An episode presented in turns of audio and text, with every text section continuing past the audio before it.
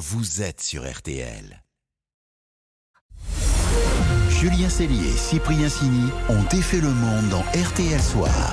8h41 minutes. Bienvenue si vous nous rejoignez dans RTL Soir. On va défaire le monde maintenant avec le trio Cyprien Sini, Isabelle Choquet, Laurent Tessier.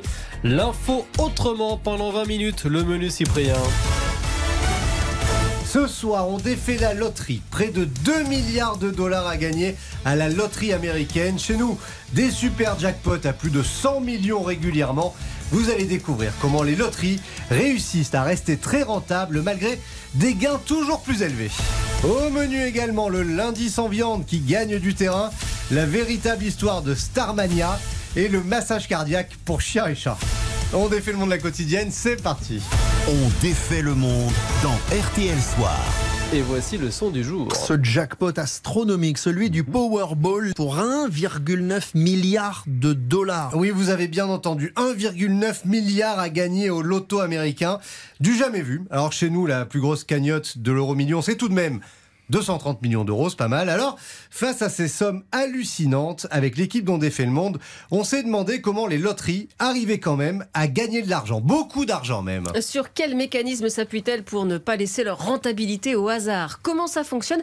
Et comment font-elles pour être sûres de gagner à tous les coups, elles? Pour tout comprendre, on a contacté l'économiste Philippe Crevel, directeur du Cercle de l'épargne, et vraiment, dans le modèle économique des loteries, mais il n'y a pas de secret. Une loterie, en fait, c'est avant tout des mathématiques ou plutôt de la probabilité. On sait que pour gagner à l'euro million, il y a une chance sur plus de 140 millions de gagnés. Donc on va pouvoir déterminer évidemment le risque en matière donc de gains. Et à partir de ce moment-là, en estimant le nombre de joueurs potentiels, on peut faire le calcul pour savoir quel est le gain maximal qu'on peut donner aux gagnants. Ils savent exactement combien ça va leur rapporter avant même de lancer le jeu. Logiquement, ils savent évidemment combien ça va rapporter. Il n'y a pas de hasard en la matière. Le hasard, c'est pour celui qui gagne, le Mais cas con- échéant. Concrètement, c'est quoi le calcul? Alors, on va prendre un exemple bien de chez nous. Vous Ouais. jouez tous les week-ends, je sais, Ouais. avec l'euro million.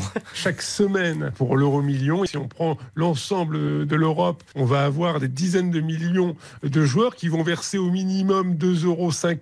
Donc on va arriver à un montant de euh, plus d'une vingtaine de millions, sachant que le- la mise de base pour l'euro million, c'est 17 millions. Donc tout l'argent qui est redistribué provient des mises. Mais là, si j'ai bien compris, il parle d'un jackpot à 17 millions, mais souvent c'est beaucoup, beaucoup plus. oui, parce qu'en fait, souvent, le jackpot n'est pas gagné. Donc, l'argent s'accumule et il est remis en jeu la semaine d'après. Et plus il y a d'argent en jeu, plus il y a de joueurs qui jouent, et ainsi de suite. Et c'est comme ça que vous arrivez bah, à des méga jackpots, exemple. 1,6 milliard, c'est euh, donc la conséquence d'un certain nombre de jeux précédents qui n'ont pas été remportés. Aux États-Unis, ça fait à 39 reprises qu'il n'y a pas eu de super gagnant, et donc ça permet d'accumuler les mises de chacun des jeux précédents pour arriver à ce montant de cagnotte. D'autre part, les sociétés, comme la Française des Jeux, vont mettre en réserve au fur et à mesure de l'année une certaine somme pour pouvoir offrir des super lots. Et prendre des super bénéfices au passage, puisque plus le lot est gros, plus il y a de joueurs. Bon, et puis, alors comme notre économiste Philippe Crevel est spécialiste de l'épargne, eh ben on lui a aussi demandé si jamais on gagne un milliard neuf, est-ce qu'on le- et qu'on le place avec zéro risque, combien ça peut rapporter? Oh, si on prend un placement vraiment sans aucun risque, sans perte de capital, et on est capable de gagner plus de 3 millions euh, par mois, mais vraiment en jouant à minima là, donc euh, au niveau de son épargne. Mais ça, ça- euh, ça fait 3 millions sans, sans toucher au patrimoine, quoi. Juste comme ça qui sans tombe tous les toucher, ah, mois. bien sûr, sans toucher, sans toucher au patrimoine, 3 millions sans problème, voire plus, sans prendre de risques. De quoi se mettre à l'abri sur quelques générations. Euh, un, un petit revenu minimum à Un peu 3 d'argent de poche, quoi, Ouais, en quelque voilà. sorte. Un milliard neuf, euh, vous et moi, on rachète l'OM. euh, À l'aise. Hein à l'aise. Ah là, Bah, évidemment. une Ferrari du football, je peux Ah, vous dire. ça rigole plus. RTL. Sous les radars. Allez, on défait l'info, passez sous les radars. Et nous partons au Portugal. Le Portugal, confronté au mystère de cadavres qui ne se décomposent plus, Isabelle. Oui, un gros problème de surpopulation funéraire, si on peut dire. Car voyez-vous, les cimetières portugais manquent de place, mais depuis les années 60, les autorités avaient trouvé la parade. Au bout d'un certain temps, quand les corps sont décomposés, les cercueils sont exhumés et les ossements sont placés dans des boîtes plus petites. Normalement, au bout de 5 ans, on peut y aller, mais depuis quelques années, stupeur, les corps ne se décomposent plus. Du coup, les fossoyeurs s'arrachent les cheveux, ils creusent, ils pensent trouver un squelette et en fait, bien souvent, ils tombent sur des corps en bon état, comme momifiés, même des dizaines d'années après. Il faut donc remettre le cadavre à sa place en attendant un nouvel essai euh, deux ans plus tard. Pour les familles, c'est un vrai cauchemar parce que les- leurs proches sont parfois déterrés plusieurs fois comme ça avant d'être euh, transférés. C'est un phénomène qui est loin d'être anecdotique. À Porto, par exemple, ça concerne presque deux corps sur trois et personne ne comprend d'où vient cette momification spontanée? Il y a eu des études sur la composition des sols, l'humidité, la température, rien de probant. Oui, c'est complètement dingue. Les scientifiques vont maintenant se pencher sur les médicaments que les défunts ont pris de leur vivant, on ne sait Ah. jamais. En attendant, eh bien, de plus en plus de familles se tournent vers la crémation. Mystère, Incroyable. mystère. Allez, petite pause et on défait le monde continue dans RTL Soir. Si vous nous écoutez dans la cuisine en ce moment, vous pouvez laisser le steak caché euh, au frigo. Ce soir, on ne mange pas de viande. À tout de suite. Le monde. Julien Cellier, Cyprien Signé. Julien Cellier, Cyprien Sini ont défait le monde dans RTL Soir. On défait toujours le monde à 18h49 minutes et c'est l'heure de désigner notre winner du jour. Un concept aujourd'hui. Alors, je sais pas ce que vous avez mangé à midi ou ce que vous préparez pour le dîner, mais pour Isabelle, le grand vainqueur du jour, c'est le lundi sans viande. Ouais, on l'avoue complètement oublié, hein, avouez. vrai. Souvenez-vous, il y a trois ans, une palanquée de personnalités avait signé une tribune dans Le Monde, dont quelques vedettes. À partir d'aujourd'hui, Isabelle Adjani ou encore Yann Arthus Bertrand s'engagent. Il y avait aussi euh, Stéphane Bern, Ingrid Chauvin ou encore Juliette Binoche, qui, à une lettre près, n'était pas crédible. Vous l'avez. Excellent. Ouais, excellent. Juliette Binoche, ça l'aurait pas fait. Bref, trois ans plus tard, le concept n'est pas mort, au contraire, puisque Matignon vient d'instaurer un lundi sans viande. Ça existait déjà dans plusieurs ministères, notamment, c'est logique, au ministère de la Transition écologique, mais aussi à l'Élysée, on imagine. hein. En entrée, tartine, œuf, avocat. En plat, risotto aux champignons. Gâteau de courgettes. Couscous 100% végétal. Alors, le patron lui-même, le président, n'est pas concerné. Et les conseillers du chef de l'État, eux, ont protesté. Ils ont expliqué qu'ils avaient souvent des invités carnivores. Du coup, dans leur restaurant à eux, eh bien, l'entrecôte est de retour. Et ouais, le Ah oui, menu vegan, ça plaît pas à tout le monde, Julien. D'ailleurs, certains ministères font de la résistance. Par exemple, le Quai d'Orsay. J'ai besoin d'un sanglier.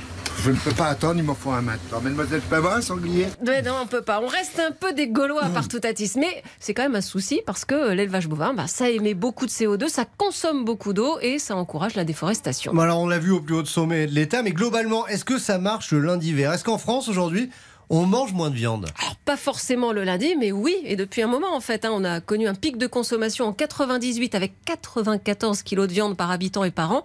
L'an dernier, on était à 85 kilos. 85 quand même. 85 quand même, comme vous dites, et pas sûr que cette baisse ce soit pour sauver la planète, parce que les Français ont quand même été échaudés par quelques scandales alimentaires, ils font plus attention à leur santé d'une façon générale, ils sont de plus en plus sensibles au bien-être animal, et puis... Si la viande fait moins recette, c'est principalement à cause de son prix. Bah oui, le bah prix, bien sûr, hein, la viande, c'est cher, en tout cas la bonne viande, et avant la fin du monde, il y a la fin du mois.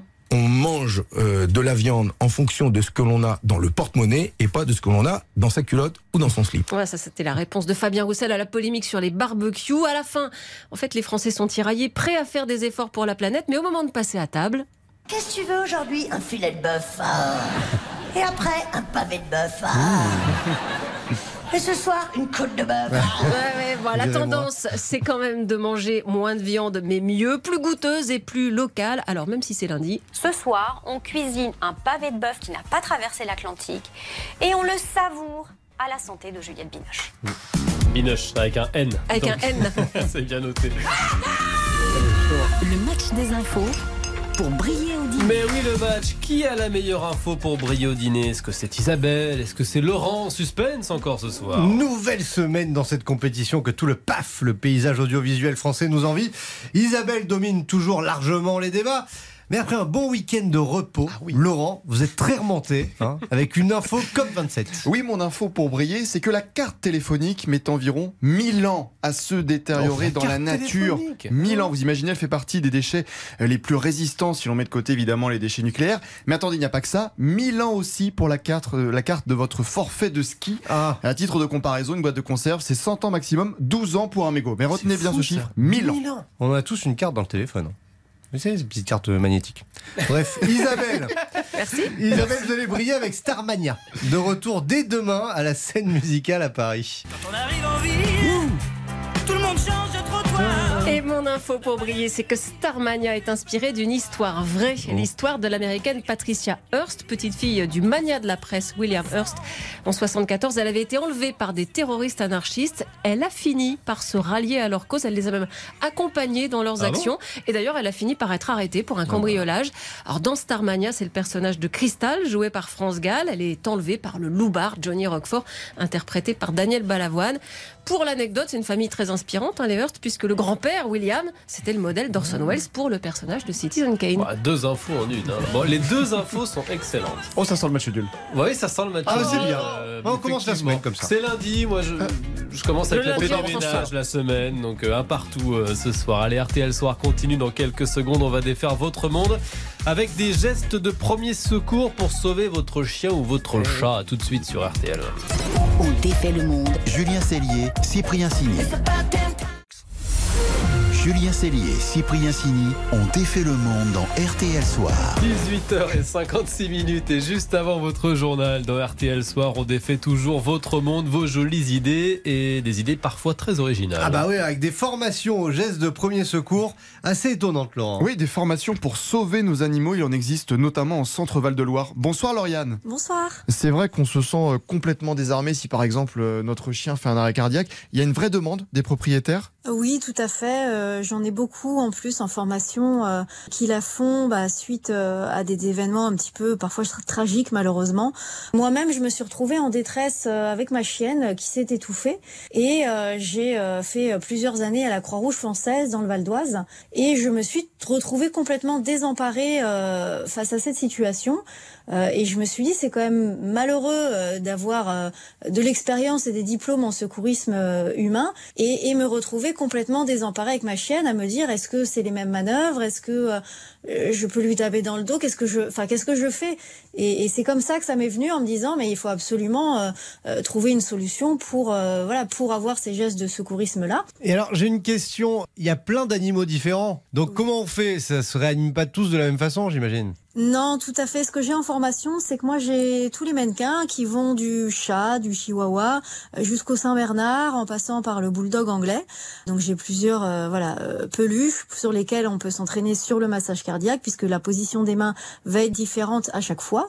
Et j'ai également un mannequin en plastique qui reproduit la résistance de la cage thoracique d'un vrai animal de moyenne taille, sur lesquels les gens s'entraînent aussi au massage cardiaque pour bien placer les mains et se rendre compte un petit peu de la de la difficulté, euh, euh, parce qu'en fait c'est fatigant. Et du coup je leur fais pratiquer plusieurs fois pour qu'ils se rendent compte euh, un petit peu voilà le rythme à prendre sur le massage cardiaque et la résistance de la cage thoracique qui vivront en cas réel en fait. La, la- la taille n'est pas la même, mais le rythme cardiaque non plus, j'imagine, entre un chihuahua et un Saint-Bernard. Donc on peut pas faire staying alive comme avec les humains. Alors, Stay in Alive, ça fonctionne sur le chien de moyenne taille à grand chien. Pour les petits chiens, oui, je les invite à masser un petit peu plus vite parce qu'effectivement, je leur mets bien euh, sur une slide, je leur diffuse bien les, justement les rythmes cardiaques entre le chat, le chien de petite taille, de moyenne taille et de grande taille. Donc effectivement, il va falloir adapter son rythme euh, de compression. Et vous faites que les chats et les chiens? Euh, non, moi je fais aussi les chevaux, le secourisme équin. Euh, donc là, c'est une toute autre dimension.